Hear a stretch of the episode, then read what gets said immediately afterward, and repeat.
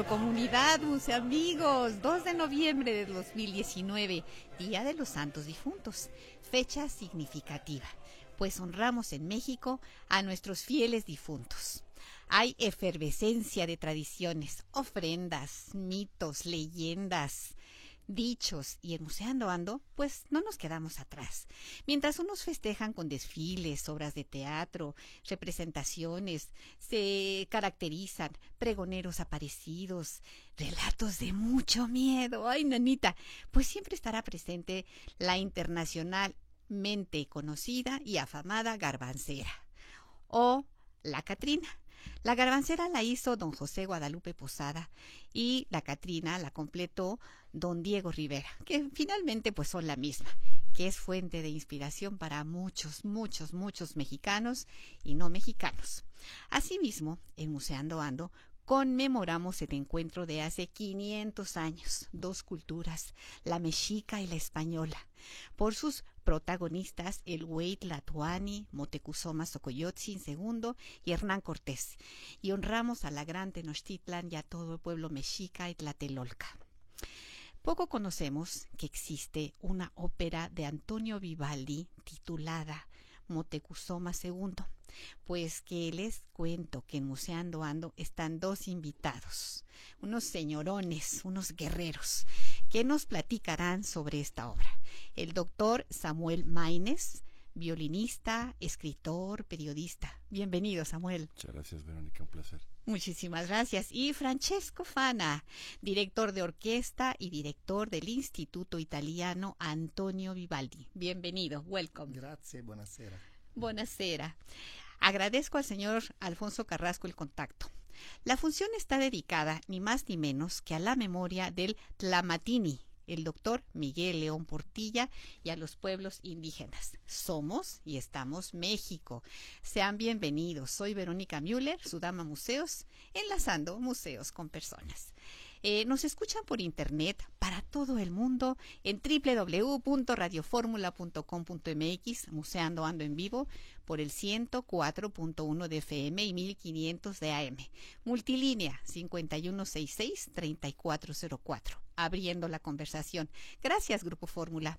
Transmitimos en vivo por Facebook Live, Museando Ando Oficial. En nuestras redes sociales les informamos sobre la oferta cultural toda la semana. A sus órdenes, Museando Ando Oficial, Facebook, YouTube, Instagram, Spotify, Twitter, arroba la dama museos, app, Radio Fórmula 104.1 de FM, correo museosando arroba gmail.com y un WhatsApp 55 49 19 78 30. Mi gratitud a mi museo equipo, Sai, Lili, Jesús, Marcial, Uriel, Lucero y Marcos. Y un museo saludo tan cotizado a Carlos Mayer, historiador, amigo, y al programa Ellas con Voz, que se transmite en www, tu radio ID, conducido por dos talentosas chicas, Ale Uribe y Moni Sejudo, quienes hicieron una, invitación para asistir a una entrevista al programa tocando dos temas. Día de Muertos y saber quién es y qué es Museando Ando la Dama Museos Verónica Müller, autora intelectual de este proyecto desde hace 35 años. Regresamos con más de Museando Ando y ahorita les acabo de platicar esta historia. Gracias, bienvenidos.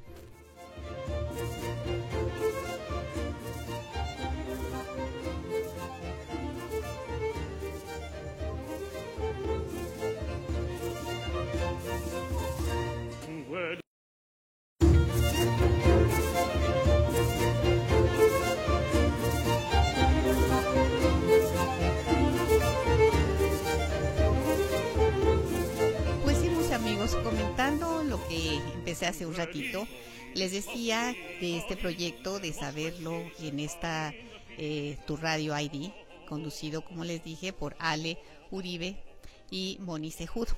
Y me llevé una sorpresa al saber que el señor Alfonso Carrasco no me informó de esta entrevista y confirmó su asistencia al programa Ellas con Vos. Ni qué decir.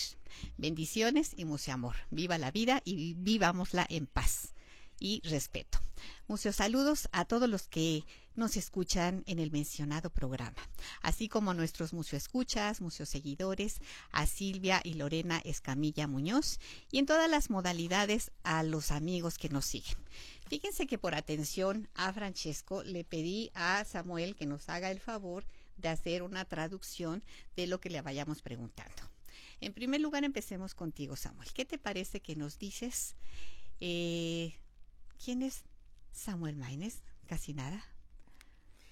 Pues eh, soy un maestro de, música que, que, ama la, que ama su trabajo, que ama la, la docencia, que, que también eh, ama la literatura.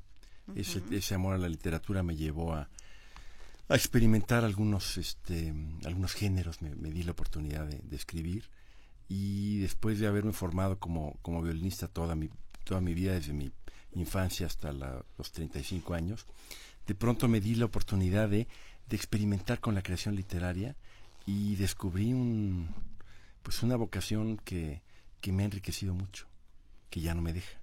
Ay, qué bueno. Justamente estás siguiendo tu misión y tu destino. ¿Y qué te parece que nos haces favor de decirle a nuestro querido Francesco también, pues, quién es Francesco? ¿Se lo puedes traducir, por favor? Francesco, dici chi sei? Ma eh, anch'io ho, ho studiato musica, ho studiato violino, eh, composizione, direzione d'orchestra, sono direttore d'orchestra e ormai da più di, poco più di vent'anni dirigo parallelamente l'Istituto Italiano Antonio Vivaldi che eh, si occupa della, della ricerca sulla vita e sulle opere di Vivaldi e della pubblicazione di tutta la sua musica. El maestro Fana, pues también desde niño empezó con la música, estudió el violín, estudió composición, estudió la dirección de orquesta y eh, ejerce la profesión como director de, de, orquesta, pero paralelamente del Instituto Italiano Antonio Vivaldi, que es la institución que tiene a su cargo la difusión, la investigación de todo el, acervo vivaldiano, hacen publicaciones y bueno, hay que decir que esta institución es una esto lo acoto, la fundó su, su padre en 1947 eh, y que gracias a, la, a, la, labor de Antonio Fana y ahora de Francesco, que es que el mundo conoce a, la, obra de Vivaldi. Esto que nos dices es eh, no cualquier cosa, ser el director de una institución tan importante porque ya en sí el nombre trae peso, Antonio Vivaldi. Y luego pues ser parte de y llegar a ser un director pues no es cualquier cosa. ¿Cómo es que tú descubres la obra de Antonio Vivaldi con Mote Bueno, yo descubro a Vivaldi primero en mi infancia, alrededor de los siete años. Mi papá era melome, mi papá era médico pero era, eh, era un gran amante de la música y tenía una colección de discos, entonces los discos, los LPs. Y recuerdo muchas tardes donde yo soy hijo único, me ponía a jugar este solo y entonces me acompañaba de música. Al inicio tenía yo prohibido usar sus discos porque pues, los podía yo lastimar, eh, para, él, para, él, eran muy preciados, pero a escondidas eh, los usaba, él se iba a dar consulta y entonces cuando descubro a Vivaldi las, las cuatro estaciones, esa grabación de Imusici de los sesentas, ahí descubrí que había un... Bueno, me, me provocaban unas emociones, una intensidad como pocas veces recuerdo. la alegría, esa alegría infantil la, la asocio con Vivaldi.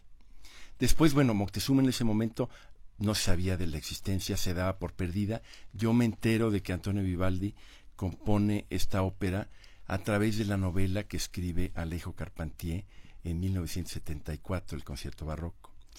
Y ahí muestra el frontispicio de la partitura, partes del libreto, y su novela se trata de por qué Vivaldi pudo haber escrito esta obra.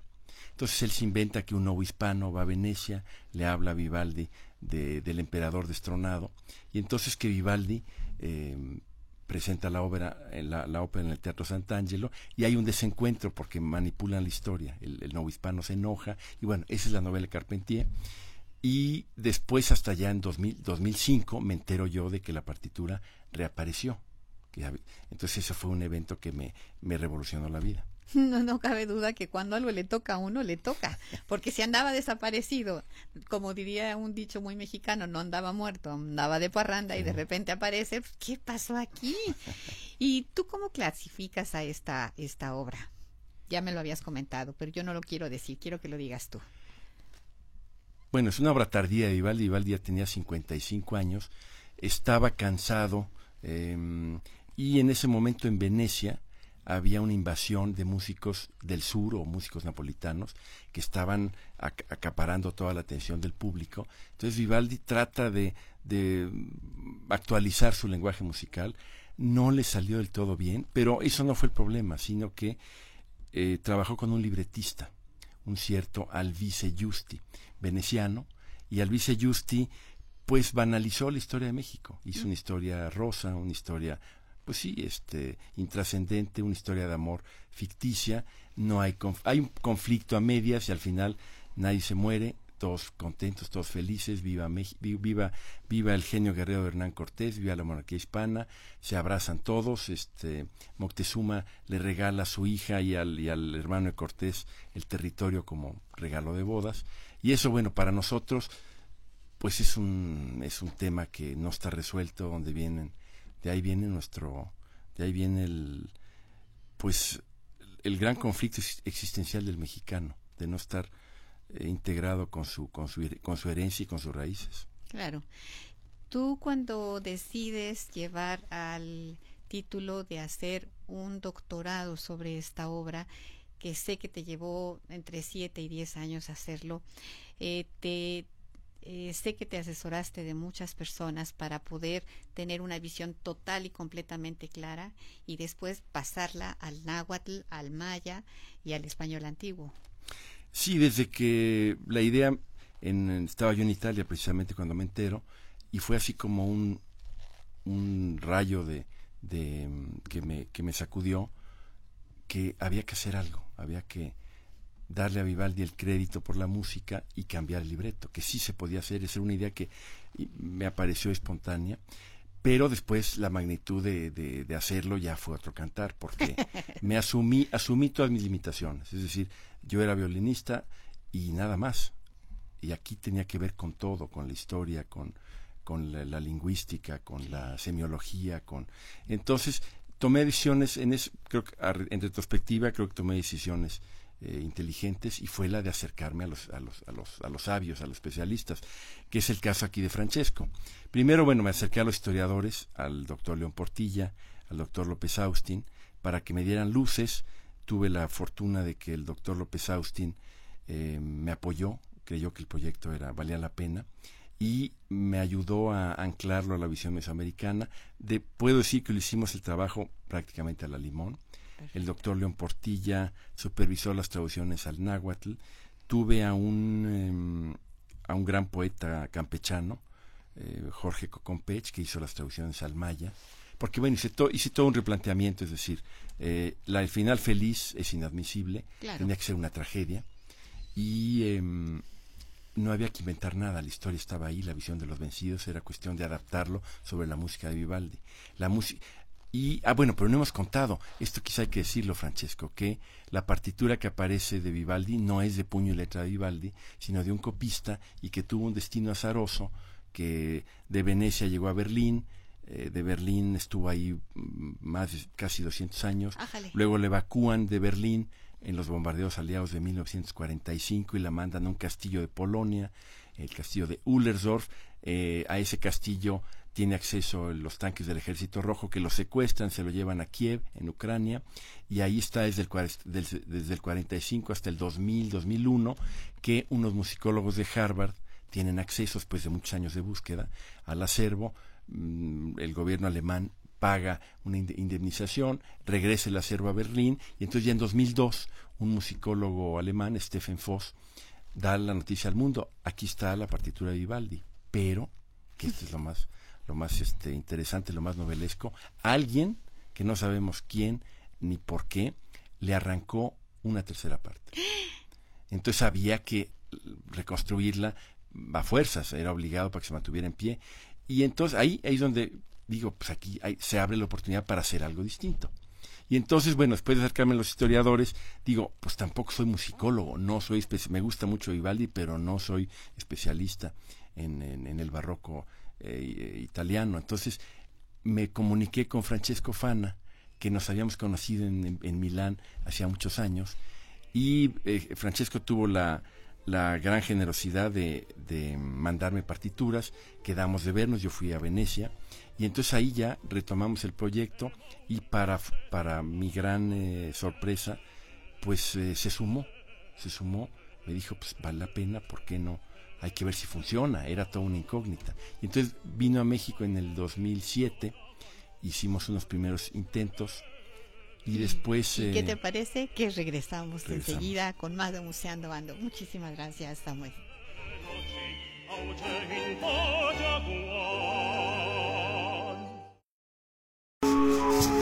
Absolutamente toda la música que escuchan en este programa es de aquí, nuestro querido Samuel Maines, el maestro Francesco y de una serie de personalidades que han intervenido para esta espectacular puesta en escena. 150 artistas, oyeron bien, 150 artistas.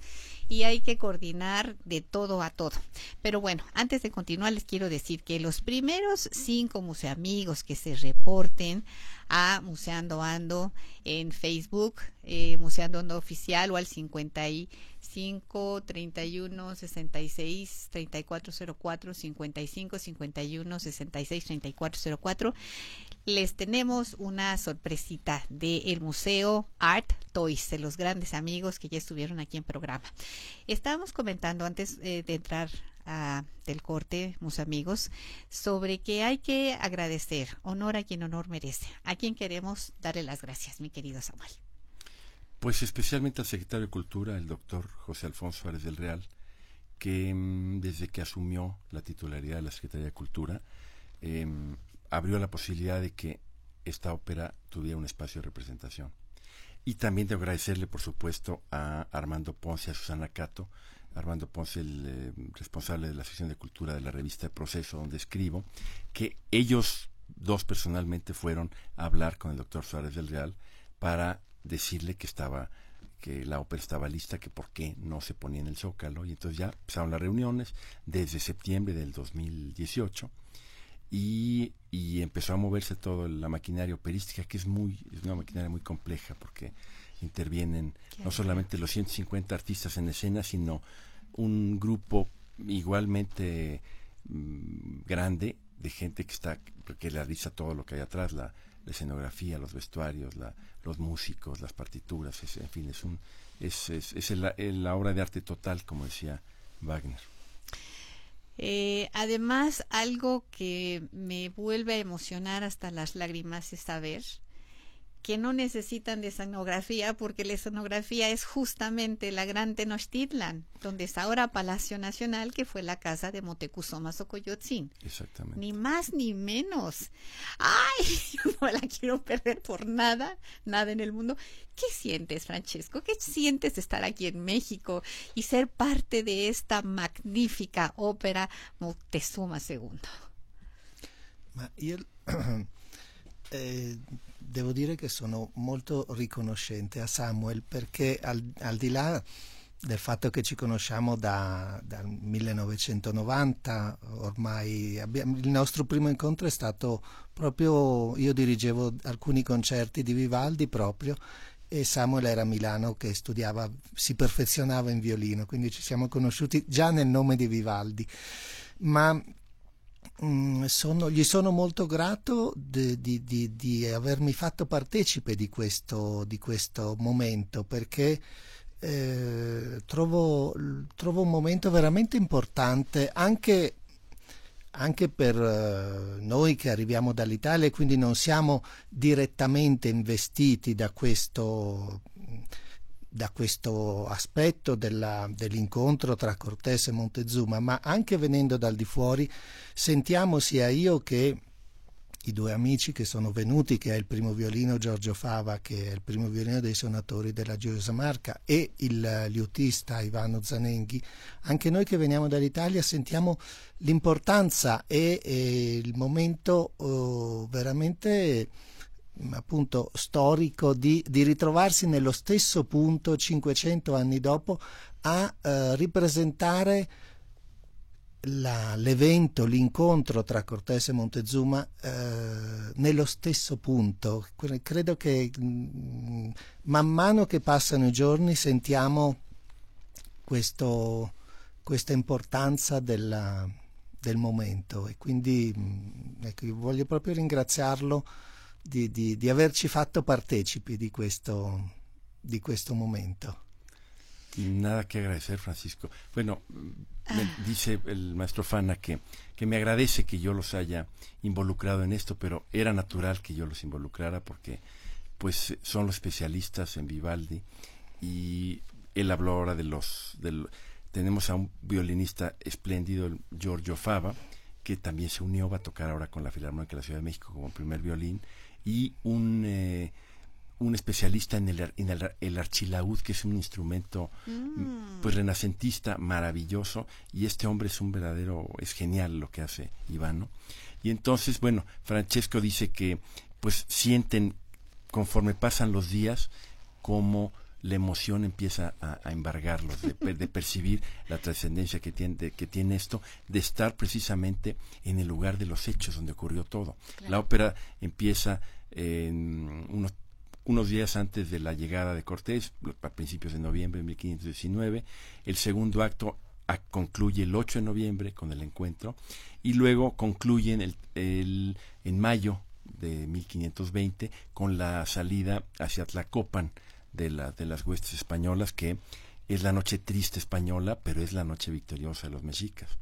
Y entonces Cortés ahí va a salir derrotado, que es una, es un, eso tiene una luz simbólica muy interesante y va a morir Moctezuma, por supuesto, pero va, a ser una muerte liberatoria. Entonces, bueno, para ellos em, han caído en la cuenta de lo importante que es esto y bueno, me, agradecen, pero el agradecimiento es recíproco, porque aquí se trató desde un principio, en el libreto lo, lo planteé con mucha claridad, que deberíamos de buscar lo mejor de ambos mundos. Lo estamos haciendo con la música. Tenemos a la mejor orquesta del país, seguramente que es la Filarmónica de la Ciudad de México, una una sección pequeña y vienen tres músicos venecianos que son este espléndidos en su en sus capacidades este, musicales, pero sobre todo humanas. Nos hicimos amigos desde que fui a Venecia a, llevarles el proyecto, a ver qué, qué pensaban del proyecto. Inmediatamente surgió la amistad y sus ganas de colaborar. Entonces vinieron en 2007 para hacer un pequeño trabajo de, ensamblaje para ver cómo funcionaba porque además eh, la obra, bueno, se llama, es una reelaboración porque, como, como ya te comenté, se perdió la partitura en un 30%, entonces reconstruí, pero quité, o sea, la actualicé, entonces tomé material de Vivaldi de otras óperas que ya me di el tono dramático y trágico, y eh, es un, acaba en un, en un final que es, pues que sí es desgarrador. es desgarrador. Y está la confrontación de las lenguas que van a resonar, los personajes ficticios que inventó el libretista Vivaldi, yo los sustituí, y después pensé que era importante juxtaponer la, los instrumentos musicales prehispánicos en la orquestación barroca europea para buscar este diálogo de culturas que sí se logra con la música. Ahí me acerqué a otros especialistas que fueron los maestros Alejandro Reyes y Enrique Nieto percusionistas, uno de la Sinfónica Nacional y otro de la Orquesta de la Marina, y con ellos trabajamos juntos y fuimos armando la partitura. Y entonces lo que se logra con la música, este diálogo, también lo propone el libreto. Es decir, el estereotipo del mexicano, ¿cuál es? Que tenemos una herida histórica que no le hemos resuelto, el conflicto con España, el conflicto con, las, con las, los pueblos indígenas, y, el mexicano vive mm, con resentimiento hacia sus, hacia sus padres, a sus arquetipos y hacia sus figuras fundacionales, como es Cortés es un padre, es el padre, uno de los padres del mestizaje y se le odia. Y Moctezuma es otro porque también su descendencia se, se, cruzó con españoles y la Malinche o Doña Marina es una traidora y toda esa serie de, de imposiciones históricas falaces que no, le no nos hacen bien socialmente. Entonces se trataba de, bueno, replantear los puntos de vista de cada uno y buscar una pues una sanación por mínima que fuera de los conflictos internos sociales a través de la ópera, que la ópera tiene ese potencial. Y además, bueno, em, la cosmoacústica pues es fundamental porque ahí este se nos ha perdido mucho. Y cuando se escucha los huehuetles con la, ah. con la partitura ibaldiana, surge algo mágico. Ay, mamacita. Surge algo mágico. Y, por ejemplo, el doctor León Portilla escribió un texto alrededor de la ópera diciendo que hubiera pensado Vivaldi si le hubieran dicho que su ópera de eh, Moctezuma se iba a representar en el, en el lugar de los hechos y con los instrumentos de la época de Moctezuma. Y el doctor asumió, dijo, yo creo que para Vivaldi habría sido una cosa maravillosa. Yo también lo creo, porque Vivaldi em, buscó siempre imitar a los sonidos de la naturaleza con los instrumentos. Tiene infinidad de acotaciones, como, como pajaritos, como tormentas. Y los instrumentos musicales prehispánicos lo logran. Entonces Vivaldi hubiera estado encantado, nada más que no los conoció, por supuesto. Eh, ¿Tú tienes una idea más o menos cuántas personas, si hiciéramos sumas alegres, habrán ya unidose al grupo para hacer esta magna obra? Casi vamos al corte y al regresar, por favor, nos lo contestan. ¿Qué te parece? Muy bien. Regresamos con más de Museando Ando, Museo Amigos. Gracias por estar con nosotros. Eduardo Bueno Luna, a Carmen Espinosa, a Jonathan Elizalde.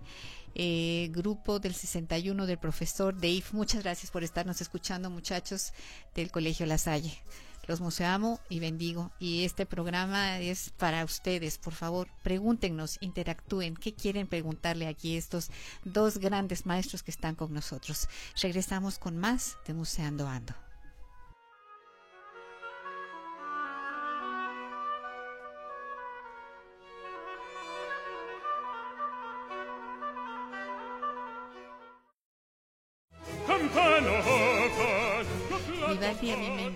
Sentirme libre. La manera en que él eh, compone hace que yo me conecte con él y simbre, me simbre.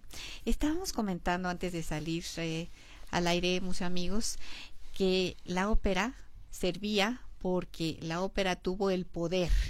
Un espectáculo absurdo, anómalo, es un espectáculo extraño tiene el poder de la manipulación del inconsciente, subliminalmente mueve emociones la voz humana. ¿Qué quieres añadir de esto, mi querido Samuel?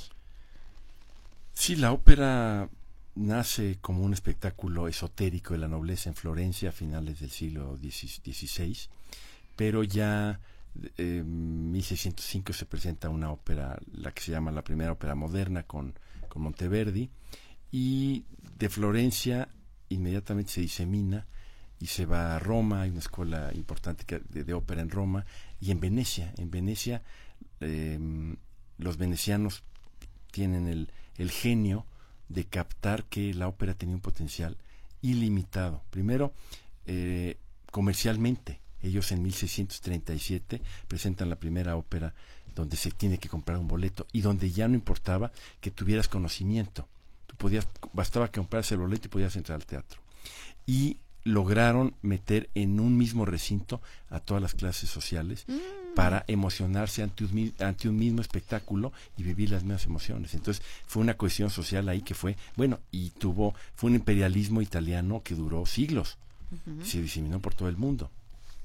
Y entonces la ópera, bueno, después los eh, sirvió al, al captar el, el, cómo el público se conmovía, como el público este, deliraba por las pasiones, por todo lo que mueve, también fue un vehículo de manipulación para la preservación, la apología de las conquistas, por ejemplo, la leyenda negra de, la, de la conquista española la inician los ingleses, mm. porque ellos querían justificar su piratería. Y, que, y, cómo, y cómo lo lograron a través de las masas con óperas donde ellos se donde denunciaban la, la, barbarie hispana y ellos cambiaban la historia para ponerse ellos como los salvadores de los indígenas. Casi nada. Entonces, bueno, y eso ha pasado siempre. Hay muchísimas óperas sobre personajes y hechos históricos. Sobre Moctezuma, sabemos que hay alrededor de casi 30, hechas inicialmente por europeos y luego por norteamericanos. Las obras sobre Moctezuma, hechas en, los Estados Unidos de, de Norteamérica, empiezan en 1847, es muy sintomático en la invasión porque pues el proyecto con el proyecto norteamericano era de apoderarse no solamente, bueno, todo el continente, pero empezar por México. Claro. Y la ópera les funcionaba. Y hay como tres, hay tres óperas hechas en el siglo XIX y han seguido el himno de los Marines, empieza con From the Halls of Moctezuma to the, to the Shores of Tripoli. O sea, de los salones de Moctezuma hasta las playas de Trípoli.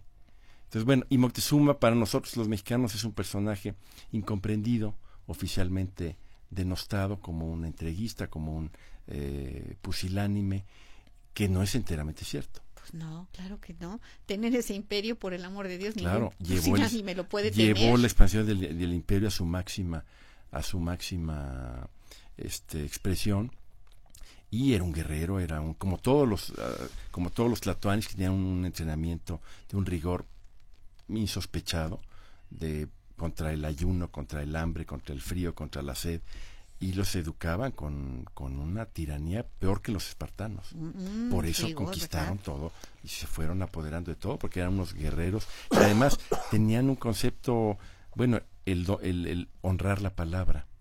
Y tenían, sí, eran, sus preceptos eran, no se andaban con, no tenían, eh, no se andaban con cuentos. No. No toleraban ni el ni la ebriedad, por ejemplo, ni el robo, ni la corrupción eran implacables.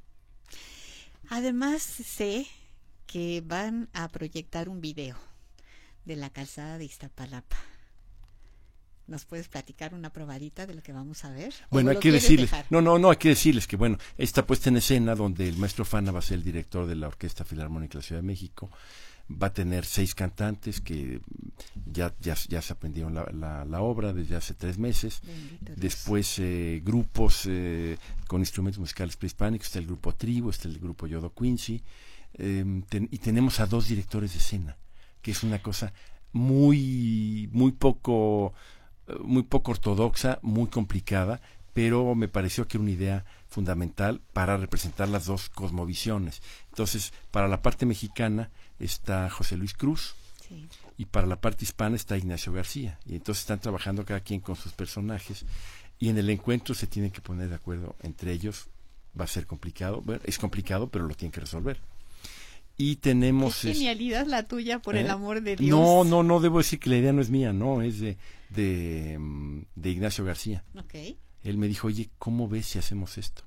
Dije, pues mira, intentémoslo, lo veo muy difícil, pero intentémoslo. Y lo estamos, lo estamos, lo estamos este, logrando. Esto es portentoso lo que estás haciendo, por el amor y de Dios. Y tenemos, además, se unió aquí un equipo de mm, diseñadores, el, em, el maestro Tomás Filsinger, que es mexicano norteamericano, vive en Minnesota, y otro mexicano que se llama Gerardo Medina. Ellos están diseñando todas las, las, las imágenes en pantalla, que prácticamente esa va a ser la escenografía. Entonces vamos a ver las reconstrucciones de, de Tenochtitlan en 1519. Vamos a ver, este, bueno, vamos a ver unas cosas prodigiosas. Todavía no las hemos visto, pero tenemos algunos, este, algunos avances. Sí, pues aquí dimos una pinceladita para que se vayan animando. ¿Y qué nos puedes platicar de la esposa de Moctezuma? Bueno, la esposa de Moctezuma tuvo muchas. Y, tuvo las, sí, y tuvo muchos hijos. Era parte de la prerrogativa de los tlatoanis diseminar su semilla valga la redundancia. Mm, yo no me compliqué con la esposa de Moctezuma, sino ese papel que le dio Vivaldi a su protegida, que fue una tal Mitrena, yo se lo asigno a la única mujer que yo creí que pudiera haber tenido injerencia en la psiquis del conquistador. ¿Quién es? Pues la madre. Y una madre mexicana, entonces bueno, este, ella es la que va a, vamos a representar en el primer acto las posturas de la madre que intuye, ve, ve el futuro, ella no quiere, o sea, obliga, obliga al hijo a que tome decisiones, Moctezuma sopesa las, las decisiones, no duda, la duda de Moctezuma es, es fatal. Y, está el sobrino Kakama, que es un personaje también este, histórico, pero en, la ópera era un ficticio, era un castrado. Y Kakama es el que era consejero de Moctezuma y le, y es uno de los responsables de la caída, porque él le dice a Moctezuma que no tuviera, que no tuviera miedo, que dejara que llegaran los Hernán Cortés como representantes de, de, un, de un señor de Allende la Mar y que a ver cuáles eran sus, sus intenciones, si eran hostiles, aquí arrasaban con ellos sin problema. Y Moctezuma está en el medio, duda, duda. Este, está además la profecía del regreso de Quetzalcoatl en el año Seacatl. Y esa duda existencial es una duda hamletiana eh, que no se ha, se ha, se ha tomado en el teatro. Eh, Sergio Magañez, una obra espléndida sobre Moctezuma, pero eso había que retratarlo con música. Y, y, encontramos todo el material para, para que esto, para que tenga una resonancia este, apabullante. Y la madre, bueno, pues es la que va, tiene varias áreas. Aquí la va a ser una, una gran este, cantante que nosotros pues la descubrimos en 2009 cuando hicimos la primera representación en el Teatro Hidalgo. Eh, Paola Gutiérrez cantaba en el coro una partecita y ahí vimos que tenía capacidades. Y bueno, ella siguió evolucionando, acabó su carrera en el conservatorio y luego se fue a hacer una maestría. Pero lo bonito de esto es que le pusimos, le sembramos en el alma un amor particular por la música barroca y por Vivaldi, ahí de chiquita. Y entonces, cuando acaba su carrera, decide irse a hacer una maestría a Barcelona mm, sobre el personaje de Mitrena en la ópera de Vivaldi. Estudió un año, o creo que dos, y regresó justo cuando estábamos haciendo audiciones. La escuchamos cantar y es impecable. O sea, realmente el papel lo hace espléndidamente bien. Vivaldi se lo dio a su protegida para que se luciera. Entonces son áreas de gran lucimiento. Mm, yo le quiero preguntar a Francesco si alguna vez en su vida, cuando haya dirigido, ha llorado.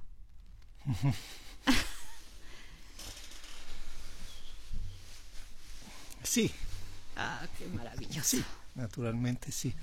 Mm, il, è chiaro, la, la musica, la, la musica è, un, è, un'emozione e alla fine eh, noi musicisti eh, quando facciamo musica eh, non dobbiamo pensare alla questione tecnica, alla, alla precisione, a, a, proprio alle questioni musicali da addetti ai lavori. Queste sono problemi precedenti. Eh, nel momento che si fa musica, quello che dobbiamo trasmettere al pubblico, che non è un pubblico di musicisti, è un'emozione. Se, se non c'è questo non ha senso fare musica.